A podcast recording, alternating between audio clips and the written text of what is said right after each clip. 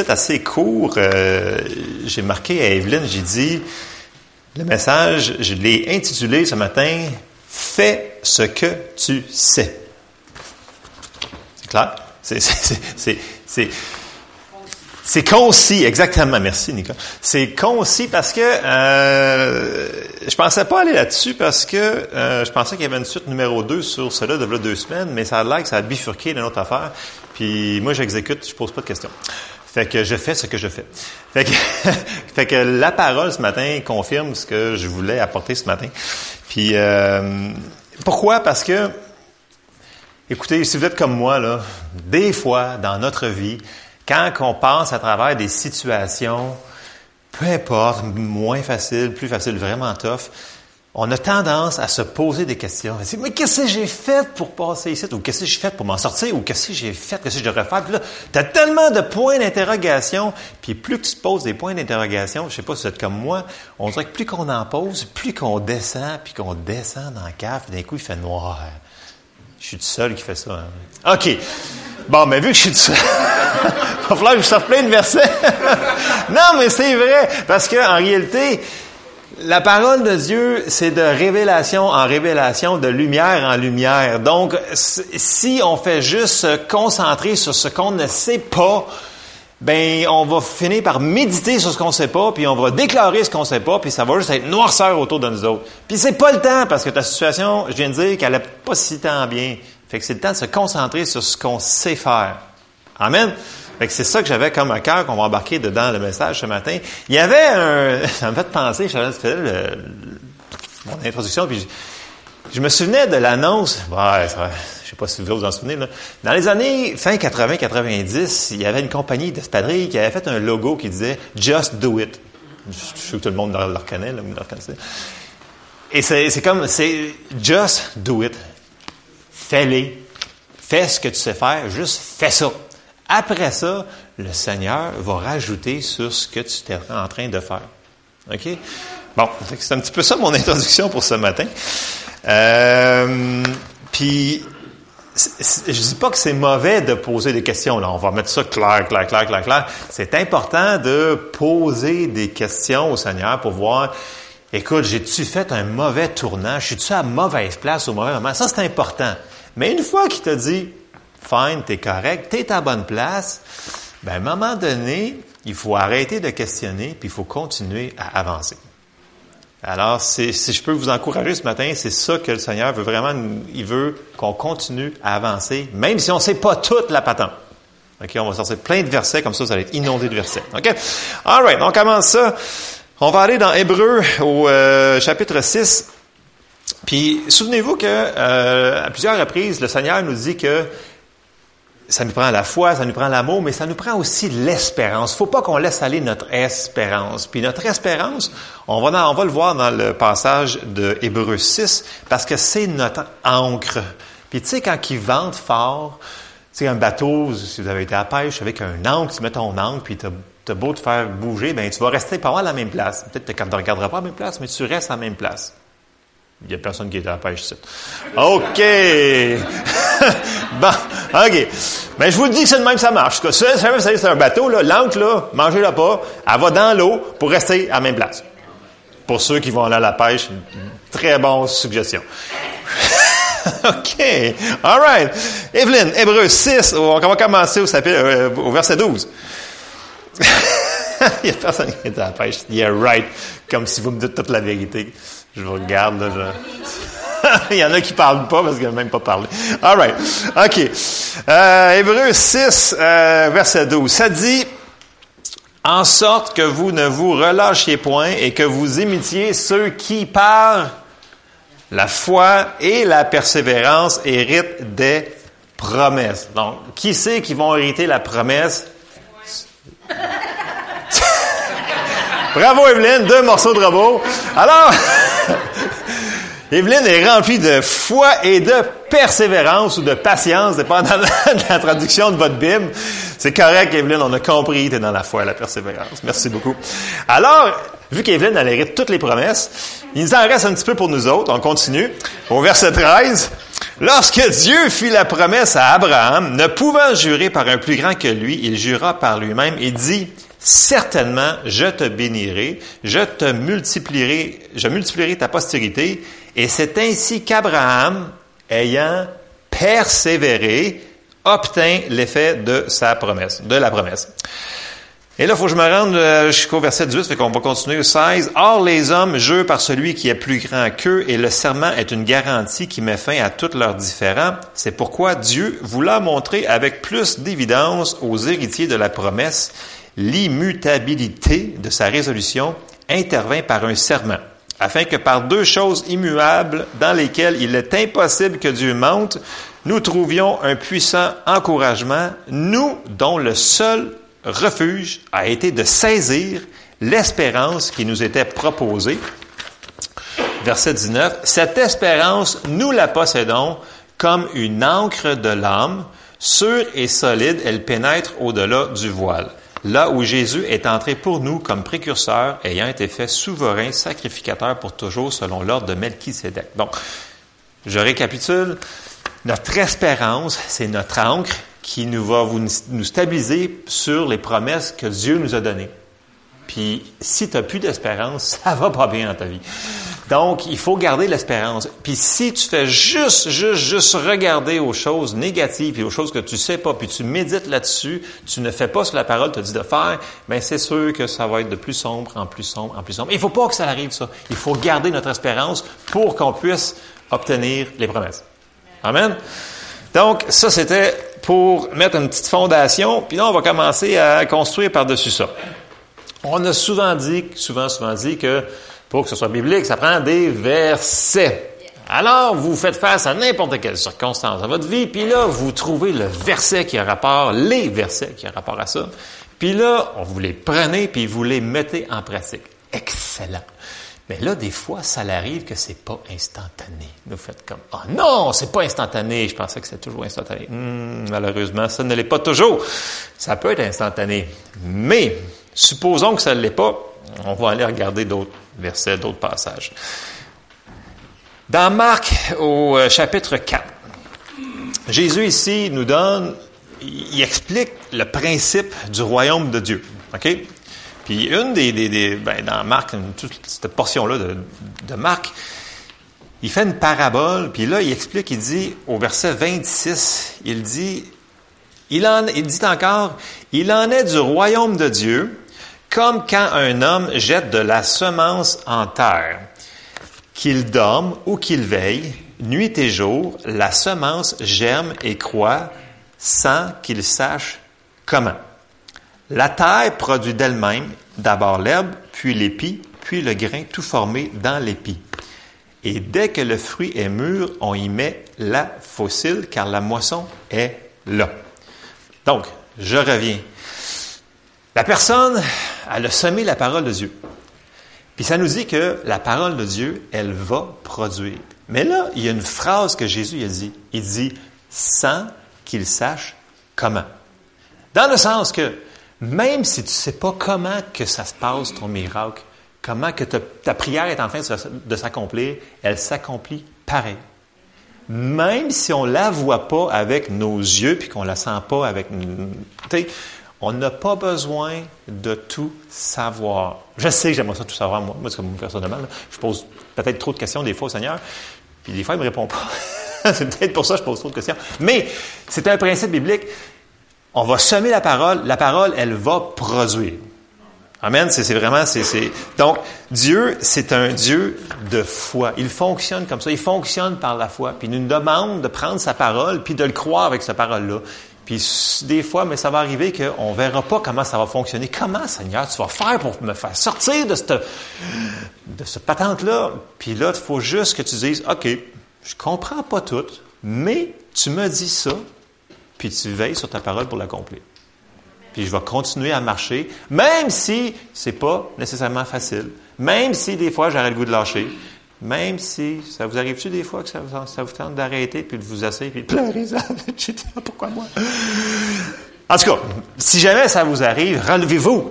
Le Seigneur est avec nous. Amen. Amen. Parce que, tu sais, on dit, on dit toujours, ouais, Dieu, il est bon, puis le Donald, il répète, est-ce que Dieu est bon? on dit, ouais, Dieu, il est bon, amen. Mais là, le lundi matin, à job, le matin, je suis trop tard la veille, est-ce que Dieu est encore bon le lundi matin? Ouais, amen, bonne réponse. Donc, est-ce qu'on le croit vraiment? C'est qu'on dit Dieu, il est bon? Mais si Dieu est vraiment bon, comme on dit qu'il est bon, là, ben, il va être encore avec nous autres demain matin, le lundi matin. Il va être là encore euh, mardi matin, puis euh, il va être là au travail, il va être là à l'épicerie, il va être là, euh, il, est toujours bon avec nous autres. Et ça, si on garde ça dans notre pensée que, OK, je comprends pas la situation, mais je sais que Dieu est bon, je sais qu'il m'aime, la parole me le dit, c'est clair, ça me dit ça, je vais lui faire confiance. Puis, une définition de la foi, c'est la foi, c'est faire confiance à Dieu. C'est une grosse définition, c'est pas compliqué. La foi égale faire comme si la parole de Dieu était vraie aussi. Donc, c'est la même chose. Donc, la foi et la confiance, c'est un petit peu interchangeable si on regarde dans les, dans, les mots. Donc, il faut faire confiance que Dieu, il nous aime. Dans Jérémie 1.12, j'ai euh, vraiment marqué le verset pour que euh, vous me croyez. Ça dit, Et l'Éternel me dit, tu as bien vu, car je veille sur ma parole pour l'accomplir. Donc, si on a pris le verset de la parole, puis on l'a mis en application, il Dieu veille sur sa parole pour que ça l'arrive dans nos vies. OK? Donc, il faut juste pas jeter notre espérance par-dessus bord. Il faut pas jeter notre foi par-dessus bord, puis notre amour, puis il faut continuer à marcher dans ce qu'il nous a donné comme lumière. Et là, ça m'amène au prochain point, c'est des fois, on a un peu de lumière. Est-ce qu'on fait toute la lumière qu'on a des fois? Parce que souvent, souvent, souvent, on va lire le prochain verset, puis je vais revenir dessus. Le, prochain passage, souvent on, l'entend, donc c'est Osée 4.6. Euh, Osée 4.6, ça dit, euh, ça dit, mon peuple est détruit parce qu'il lui manque la connaissance. Puis tout le monde arrête ça là, il stalle ça là, puis il enlève le verset. Mais tu sais, le verset, il dit pas rien que ça dedans.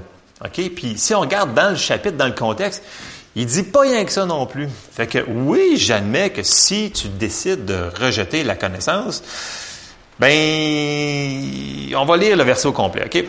Osée 4.6, ça dit, Mon peuple est détruit parce qu'il lui manque la connaissance.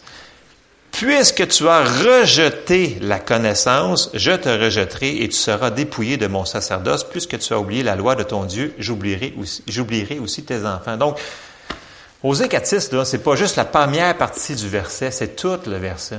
Fait que si la personne vous cite, OK, ben, pour moi, là, dans ta situation, là, c'est parce que tu, il manque de réponse, de, de révélation, t'as pas encore, t'as pas assez lu ta Bible, puis choses comme ça. Peut-être, mais peut-être c'est une chose aussi simple que, mettons que le Seigneur te dit, ben, fais telle affaire. Tu sais dans ton cœur qu'il faut que tu fasses telle affaire. Puis tu dis, ben non, c'est bien trop banal. Écoute, je ferai pas ça, moi. Ça veut dire que tu rejettes la connaissance que le Seigneur t'a donnée. Parce que le Seigneur ne nous en demande pas plus que la lumière qu'il nous a révélée. OK? Dieu, c'est pas un Dieu insensé qui va nous demander qu'on va passer à travers quelque chose puis qui nous donnera pas les outils pour s'en sortir. C'est impossible. Ça serait un Dieu injuste. Il n'est pas injuste. Il est bon puis il nous aime.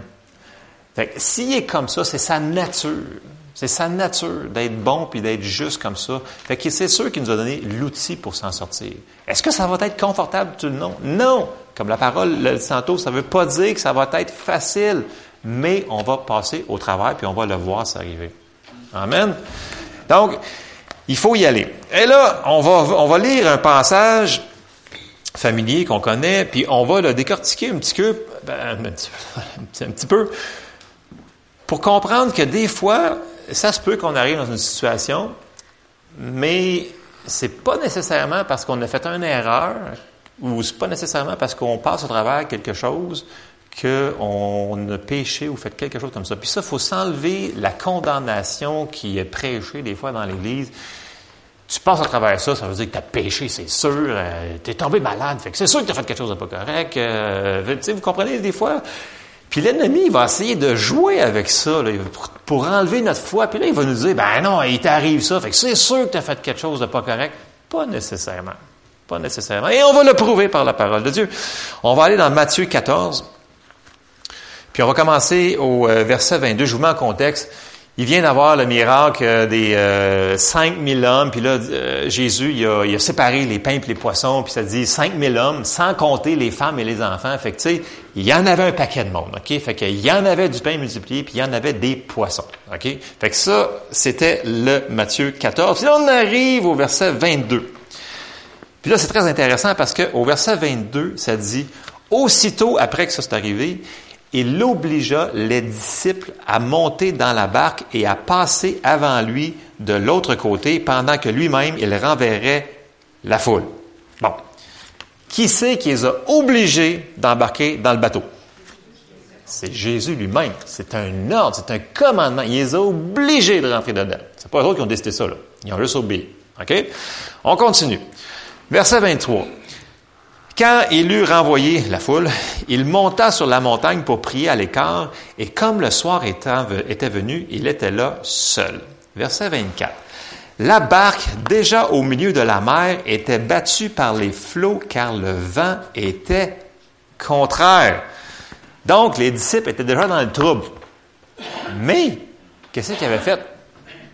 Ils avaient juste obéi ce que Jésus avait dit de faire. Donc, est-ce qu'on peut être dans la parfaite volonté de Dieu puis voir un petit peu de tempête dans nos vies, un petit peu de vent? Oui, c'est définitif. Puis là, les gens ont dit, ouais, mais peut-être que c'est un test. Dieu, il a envoyé la tempête. Et là, je m'excuse, mais là, on va détruire ça tout de suite quand même, là, parce que si on retourne quelques chapitres auparavant, dans Matthieu 8, quand Jésus était dans le bateau avec eux autres, quand la tempête s'est élevée, puis là, euh, ça dit que la barque était remplie d'eau, puis là, quand ils l'ont réveillé, quand il s'est élevé, qu'est-ce qu'il a fait? Il a menacé la tempête, il a dit tempête, il a dit silence, tais-toi. OK? Puis en, réalité, le mot ici, c'est euh, rebuke, c'est euh, je te réprimande, tempête. Fait que là, si c'était Dieu qui envoyait les, tempêtes, ça veut dire que Dieu se bat contre Dieu? Non, non, ça n'a aucun bon sens, ça marche pas. Là. Puis là, il a même, euh, ce même récit-là, on l'a dans Marc 4, on l'a dans Luc 8, c'est la même chose, c'est le même mot utilisé. Donc Jésus, il a réprimandé la tempête. Fait que venez pas me dire que c'est Dieu qui a envoyé la tempête. OK? Bon, en tout cas, vous ferez votre idée sur ces versets-là, vous irez les voir si vous n'êtes pas sûr. Je pense que c'est assez clair. Il y a d'autres versets aussi pour appuyer cela. Vous me suivez? Oui. OK? Fait que, tu sais, il faut être, si on dit que Dieu est bon, tu sais, soyons sérieux, là. C'est logiquement. Hey, salut, man. euh, tu sais, si Dieu non, je, ça fait longtemps que je l'ai pas vu. Je m'excuse. Si Dieu est contre nous autres, là, ben, je m'excuse, tu es aussi bien d'aller creuser un trou à quelque part parce que, parce qu'on est fini. Tu sais, je veux dire, si Dieu est contre nous autres en partant, mais ça n'a ça aucun bon sens. Ça tient pas la route, cette théologie-là. Fait un moment donné, il faut arrêter de prendre des théologies pour expliquer les situations quand on n'a pas de verset pour l'expliquer par-dessus. Bon, je vais finir la parenthèse et je continue. Bon, au verset 25. Ça dit, à la quatrième veille de la nuit, Jésus alla vers eux marchant sur la mer. Quand les disciples le virent marcher sur la mer, ils furent troublés, ils dirent, ah, c'est un fantôme. Et dans leur frayeur, ils poussèrent des cris. Jésus leur dit aussitôt, rassurez-vous, c'est moi, n'ayez pas peur. Pierre lui répondit, Seigneur, si c'est toi, ordonne que j'aille vers toi sur les eaux. Verset 29, il dit, viens. Pierre sortit de la barque et marcha sur les eaux pour aller vers Jésus. Mais voyant que le vent était fort, il eut peur, et comme il commençait à s'enfoncer, il cria, Seigneur, sauve-moi. J'arrête ça là. Verset 30. Mais voyant, quel résultat? Il eut peur. Donc, il a enlevé ses yeux de Jésus, de la parole, puis, il a regardé, puis d'un coup, ben voyons donc, il vente. Tu peux pas marcher sur l'eau quand il vente, ça n'a pas d'allure. Voyez-vous comment que la peur peut nous faire faire des raisonnements super, vraiment intelligents? Parce que ça, on est très intelligents, nous autres. Hein? Fait que, si on commence, puis je le dis souvent les mercredis soirs parce qu'on se passe souvent par la, guerre qui se passe dans, dans nos pensées, si l'ennemi peut nous tenir dans le monde mental, il va nous avoir. Mais si on reste dans le monde de la foi, on va l'avoir. Amen. Fait qu'on voit que Pierre ici, a fait une petite erreur. Il a mis ses yeux à mauvaise place, puis c'était pas le temps. Mais, pensez-vous que Jésus a dit, mon espèce, toi, vas-y. Calme. c'est bon, c'est Germain. Calme. Mais non, voyons donc. On vient de dire qu'il est bon et qu'il nous aime. Ça n'a pas rapport. Fait qu'on continue. Euh, mon Pierre. Vas-y, calme, calme, calme. Puis, mec, t'as plus d'air, je vais te ramasser. voyons, franchement. non, mais des fois, c'est de même qu'on pense. Verset 31. Aussitôt que crié Jésus étendit la main, le saisit et lui dit, Homme de peu de foi, pourquoi as-tu douté? C'est quand même intéressant parce que, tu sais, il a fait le commentaire, pourquoi as-tu douté? Ça veut dire que dans le sens que il avait la capacité de ne pas douter, mais il a décidé de douter. Puis dans sa miséricorde, ben, il l'a ramassé. Verset 32, et ils montèrent dans la barque et le vent cessa. La pierre a dit, ah, il m'en manquait ça pour me rendre. C'est comme, c'est, pas correct. Fait que, euh, mais c'est ça.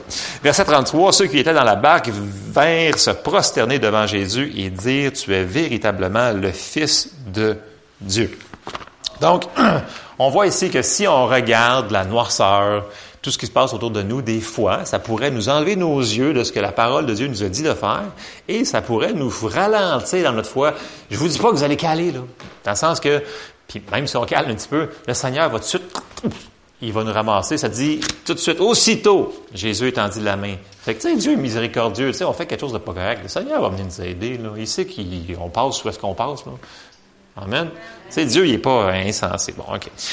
On va regarder un autre principe dans la parole euh, qui est super important, qu'on garde toujours en tête ces choses-là. C'est des choses de base, mais si on ne les fait pas, les choses de base, euh, on ne pourra pas avancer tellement loin. OK? C'est dans n'importe quel principe, là, dans n'importe quel monde. Il euh, faut qu'on fasse les bases. Et on va aller voir dans Jean au chapitre 2. Puis vous, vous connaissez le, le récit, mais j'aimerais ça qu'on qu'on fasse comme si on ne l'avait pas regardé correctement. OK? Parce que vous savez, vous avez beau l'avoir lu 100 fois votre Bible, 150 fois, 200 fois, la parole, elle est vivante.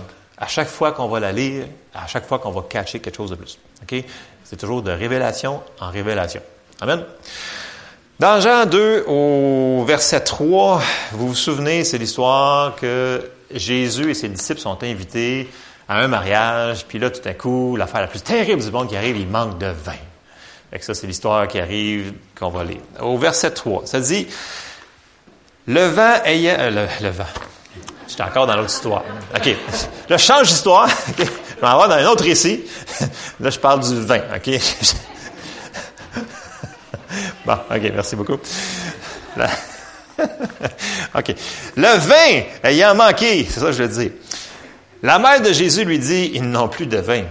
Jésus lui répondit, Femme, qu'y a-t-il entre moi et toi? C'est un genre d'expression qu'il y avait dans ces temps-là. J'ai regardé plusieurs traductions, ça dit Madame. C'est pas, pas euh, irrespectueux de la manière qui a répondu à sa maman, ici. C'est vraiment, c'est, dans les coutumes là, il a dit Madame, mon heure n'est pas venue.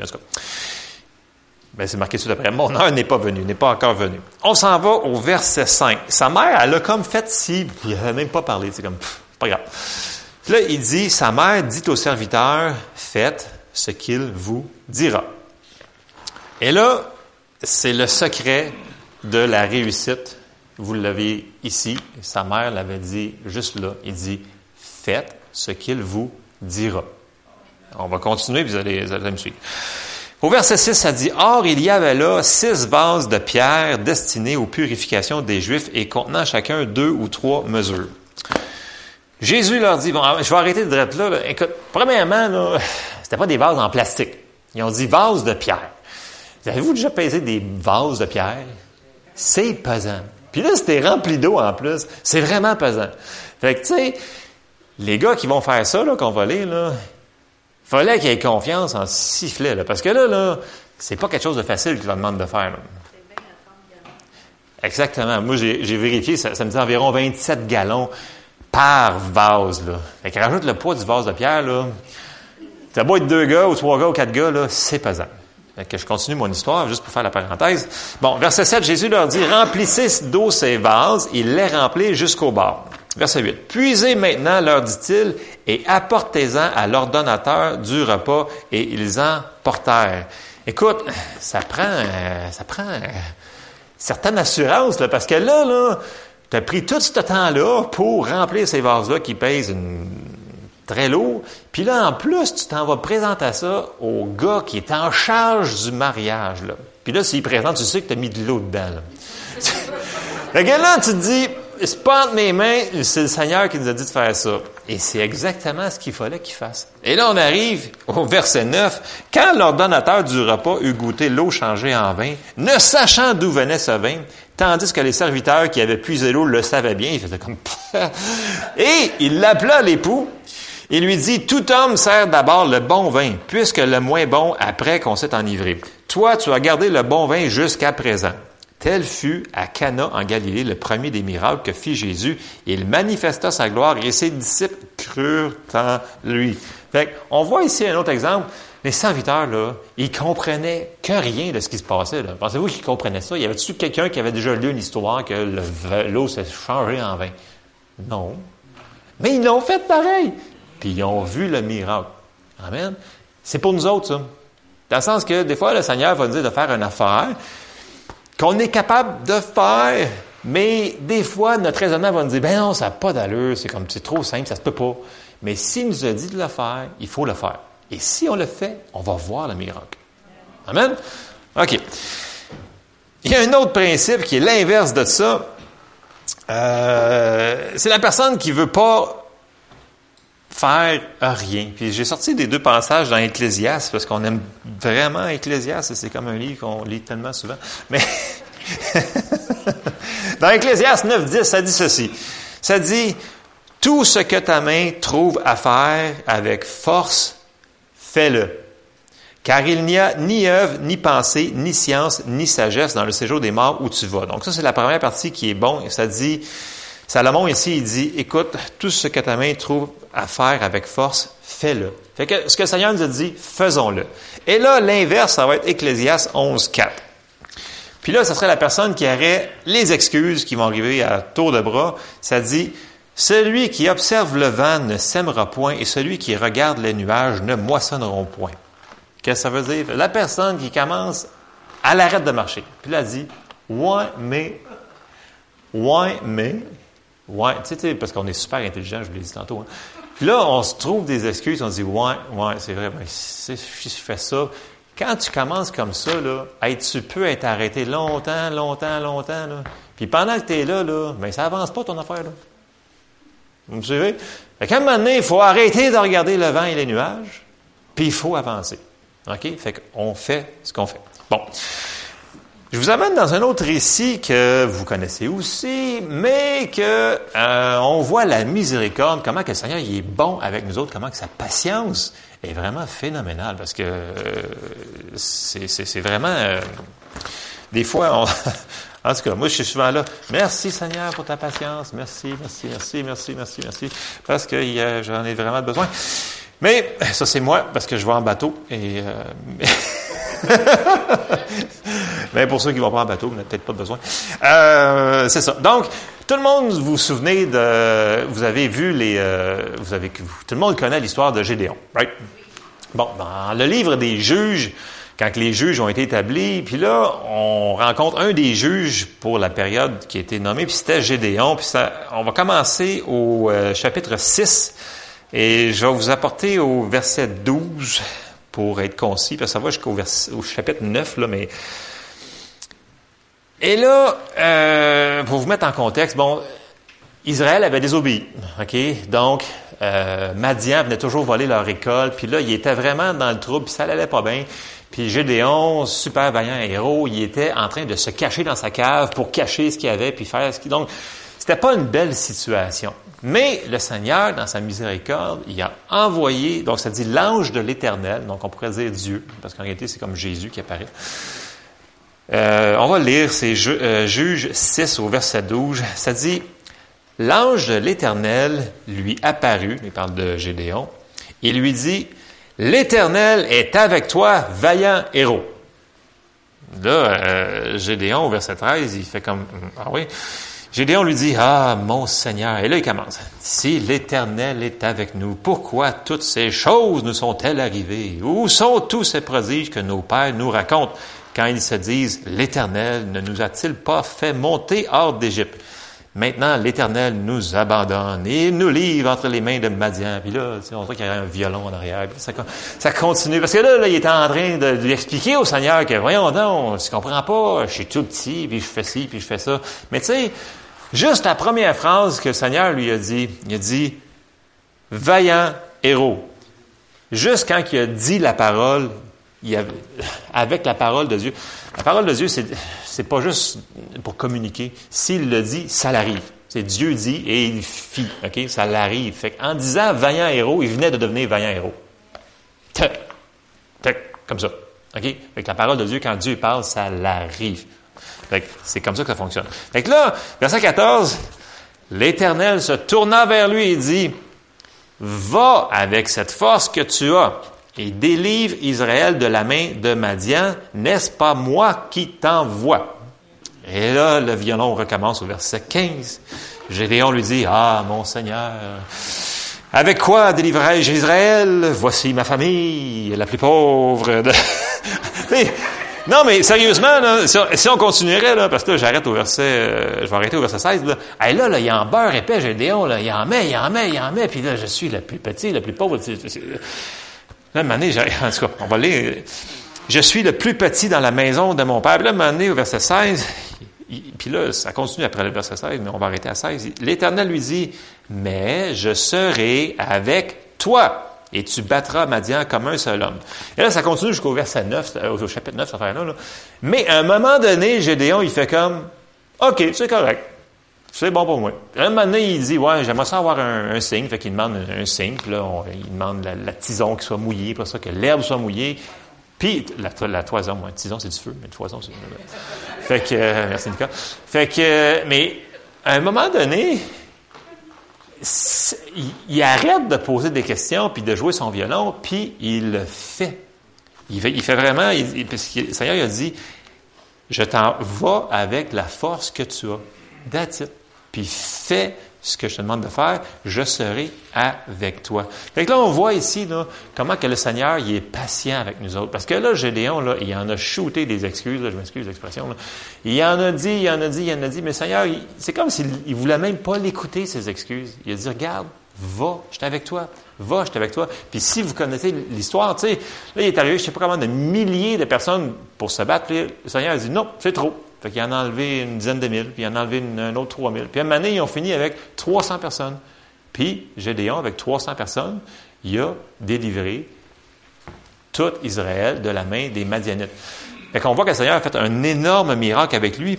Mais tu sais, on voit ici que Gédéon, il a, à, chaque étape de toutes ces choses que je, que, je vous ai mentionnées, il a juste fait. Puis c'est impossible qu'ils comprennent tout ce qui se passait.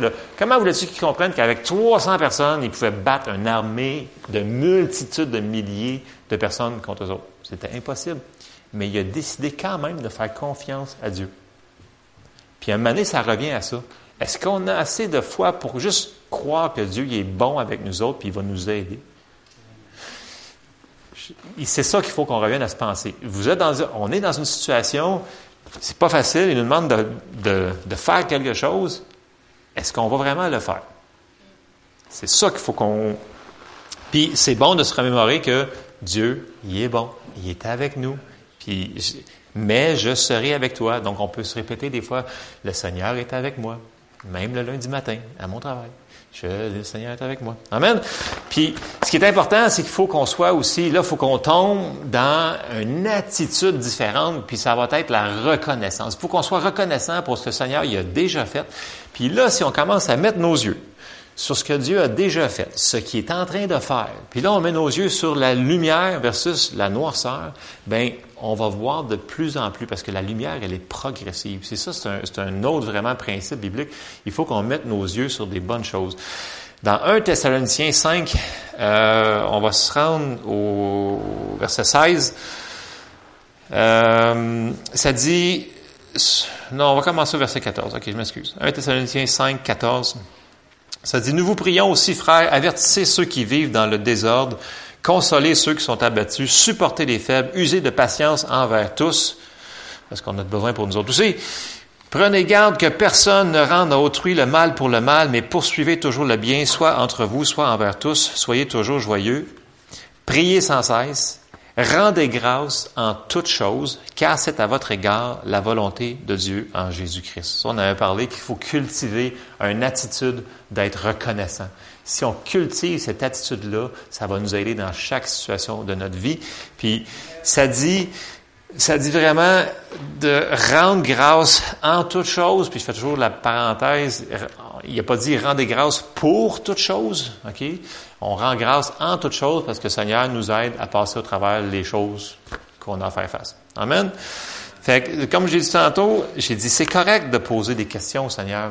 Ce qui est pas correct, par exemple, ce serait de poser la question puis de mettre en doute l'intégrité de Dieu. Et là, c'est pas une question qui serait gentille à poser. Dans le sens que tu peux poser des fois des questions au Seigneur. Tu dis, Seigneur, comment je vais faire pour faire ça? c'est bon, il faut qu'on... Seigneur, il nous dit, confie-toi en l'Éternel. Ça veut dire, poser des questions, c'est correct. Puis quand qui... Mais par contre, ne pose pas la question, ouais, mais Seigneur, je doute que tu sois vraiment capable de me sortir de là. Je doute que ta, ta parole me dit, je doute. En réalité, là, tu tu questionnes l'intégrité du Seigneur. Et là, ça, c'est pas tellement bon. C'est pas de, de, bon goût de faire ça. Mais on peut questionner pour avoir des réponses. Amen. Mais une fois qu'on a la réponse, on peut-tu faire? Ce qu'il nous dit de faire? Amen. C'est ce que je veux qu'on fasse ce matin. Bon, OK. Puis là, bien, bien entendu, euh, les questions, ben ça se peut qu'ils reviennent. Hein. Tu sais, j'avais, a deux semaines, j'avais parlé de ne pas s'inquiéter, puis euh, ça passe ou ça casse, on dirait, pour certaines personnes. Mais euh, si on passe, il va y avoir des questions qui vont arriver pareil. Ok, dans le sens que les, il peut nous arriver, il dit, ouais, mais admettons que j'aurais cette réponse-là dans ma situation peut-être que je sortirais de cette patente-là plus facilement. Fait que là, tu commences à t'inquiéter parce que tu n'as pas la réponse. Mais, même si ta question est légitime, qu'est-ce que le Seigneur nous a dit de faire? Evelyne, bravo! Euh, elle les réponses, vous tu sais, comme... Ouais, bravo, Evelyne! Ouais! OK! Fait qu'on va le lire, c'est les deux passages, c'est Philippiens 4, 6 et 1 Pierre 5, 7. Ça, ça nous dit, Philippiens 4, 6, ça dit, ne vous inquiétez de rien. Mais en toute chose, faites connaître vos besoins à Dieu par des prières, des supplications, avec des actions de grâce. Et tout de suite, 1 Pierre 5, 7, qu'on l'avait connecté avec il y a deux semaines, qui dit, déchargez-vous sur lui de tous vos soucis, car lui-même prend soin de vous. Fait qu'à un moment donné, quand tu as une question, puis tu dis, ah Seigneur, je ne comprends pas cette affaire-là, fait que tu dis, OK, parfait, je vais faire la parole. Seigneur, ça, je ne le comprends pas, je te le donne. Puis il arrivera ce que tu t'occupes de moi. Fait qu'on lui, on se décharge sur lui de tous nos soucis. Amen. Fait que ça, c'est faire la parole de Dieu. C'est faire ce que l'on sait faire. Est-ce que c'est facile? Non. Est-ce qu'on doit le faire? Oui. Amen? OK. Bon. Euh, je termine dans quelques minutes. Wow, quand même, hein, j'ai été rapide. Quand même. OK. Bon, j'ai dit que euh, la lumière est progressive, la révélation de la parole est progressive, et ça, c'est un principe qu'on voit dans toutes les épîtres.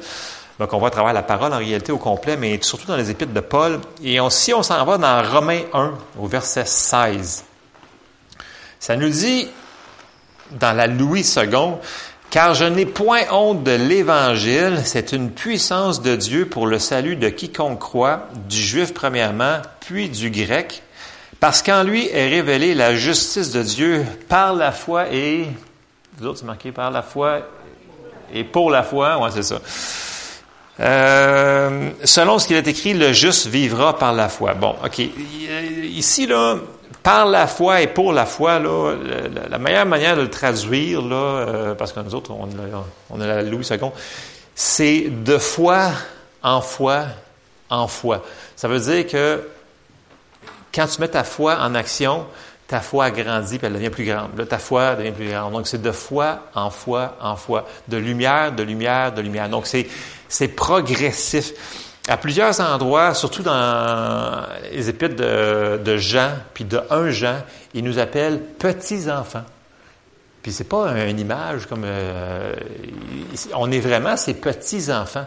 Puis s'il nous dit qu'on est ce petit enfant, c'est qu'on a place à grandir. Puis là, plus loin, il nous dit désirer sincèrement le lait spirituel, puis amener la viande, donc de, la parole de Dieu. Donc, il y a toujours un principe de croissance. Donc, notre révélation, elle est progressive. Puis, il faut, c'est toujours une question de il y a, puis il y a des paraboles que le Seigneur il avait expliqué là-dessus. Si on est fidèle dans les petites choses, on va l'être dans les grandes choses. Puis quand on est fidèle dans les petites choses, le Seigneur nous en rajoute par-dessus. OK? C'est la même chose quand le Seigneur nous demande de faire une chose quelconque et on décide de le faire, aussi minime soit-elle, on est fidèle, il va nous en rajouter par-dessus. Mais si on ne fait pas la petite chose qu'il nous a demandé, pourquoi qu'il nous en rajouterait? C'est pas logique. C'est comme euh, quelqu'un qui, qui, a une entreprise, puis euh, il y a 10 employés, puis il y en a un qui dit de faire de quoi, puis il fait jamais rien. Pensez-vous que ça, il va, le, hey, toi tu fais rien, bravo, tu vas être rendu gérant demain matin. Mais non, tu sais, je veux dire, il, il risque d'y faire un petit speech, puis il dit, écoute mon homme, c'est temps que tu écoutes les consignes, puis euh, fais ta job, puis continue, lâche pas. Puis s'il fait rien, ben bye bye. Donc c'est un peu le même principe, dans le sens que le Seigneur, il s'attend à un retour sur son investissement. Dans le sens qu'il nous donne des choses à faire pour qu'on puisse avancer, il faut juste les mettre en pratique. Ça revient toujours à si on veut être heureux dans notre activité, il va falloir qu'on fasse la parole de Dieu et non juste l'écouter. Il faut qu'on la mette en pratique. Si on ne la met pas en pratique, on ne sera pas heureux dans notre activité. C'est un petit peu ça. pour récapituler, j'ai vraiment marqué, j'ai dit, si on focus toujours sur les choses qu'on ne connaît pas, qu'on voit pas, parce que ça, va arriver, là, Jésus l'avait dit, là, il va arriver des, choses. Là. on l'a vu là, dans les, euh, quand il a dit à ses disciples de traverser, là, il est arrivé un vent contraire. Là les disciples, ils ont continué, ils n'ont pas, pas donné leur lettre de démission le lendemain matin. Là. Donc, il faut continuer malgré qu'il nous arrive des choses. Puis, je suis pas pour, je suis pas pessimiste dans le sens que la parole de Dieu, nous dit, oui, il va arriver des vents contraires dans notre vie. Puis, ça dit aussi que heureux celui qui a bâti sa maison sur la parole de Dieu. Parce que quand il va arriver une tempête, bien, la maison va rester debout. La personne qui ne l'a pas construit sur la parole de Dieu, bien, la, tempête va être plus sérieuse pour elle-même. sachant cela, que c'est des principes de base dans la parole de Dieu, il faut qu'un, on prenne le temps de se construire notre foi. Donc, ça revient de lire notre parole, prier, et une fois qu'on a reçu le, petit morceau de révélation, ou aussi grand que votre révélation soit-il, mettons-le en pratique, puis faisons-le.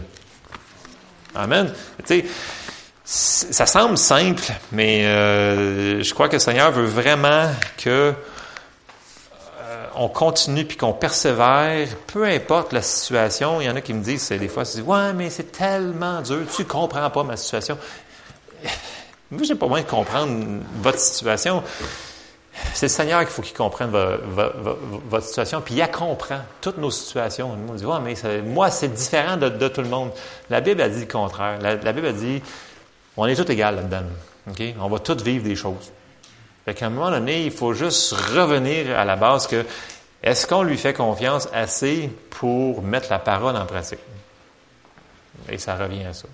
Que, je vous encourage ce matin, si vous passez à travers quelque chose, mettez la chose. Puis même si vous avez arrêté de le faire, reprenez ce que, vous, le Seigneur vous a dit de faire. Mettons que vous a dit de faire une, affaire banale. Priez chaque matin, mettons 15 minutes ou... Euh, peu importe ce que le Seigneur vous a dit de faire, faites-le. Amen. On se lève ensemble. Si vous allez en bateau, il y a un ancre là-dedans. Ça sert à jeter dans l'eau, pas pas bouger. OK? Puis, mettez en, parole, en pratique ce que la parole nous dit de faire. Bon, on va prier.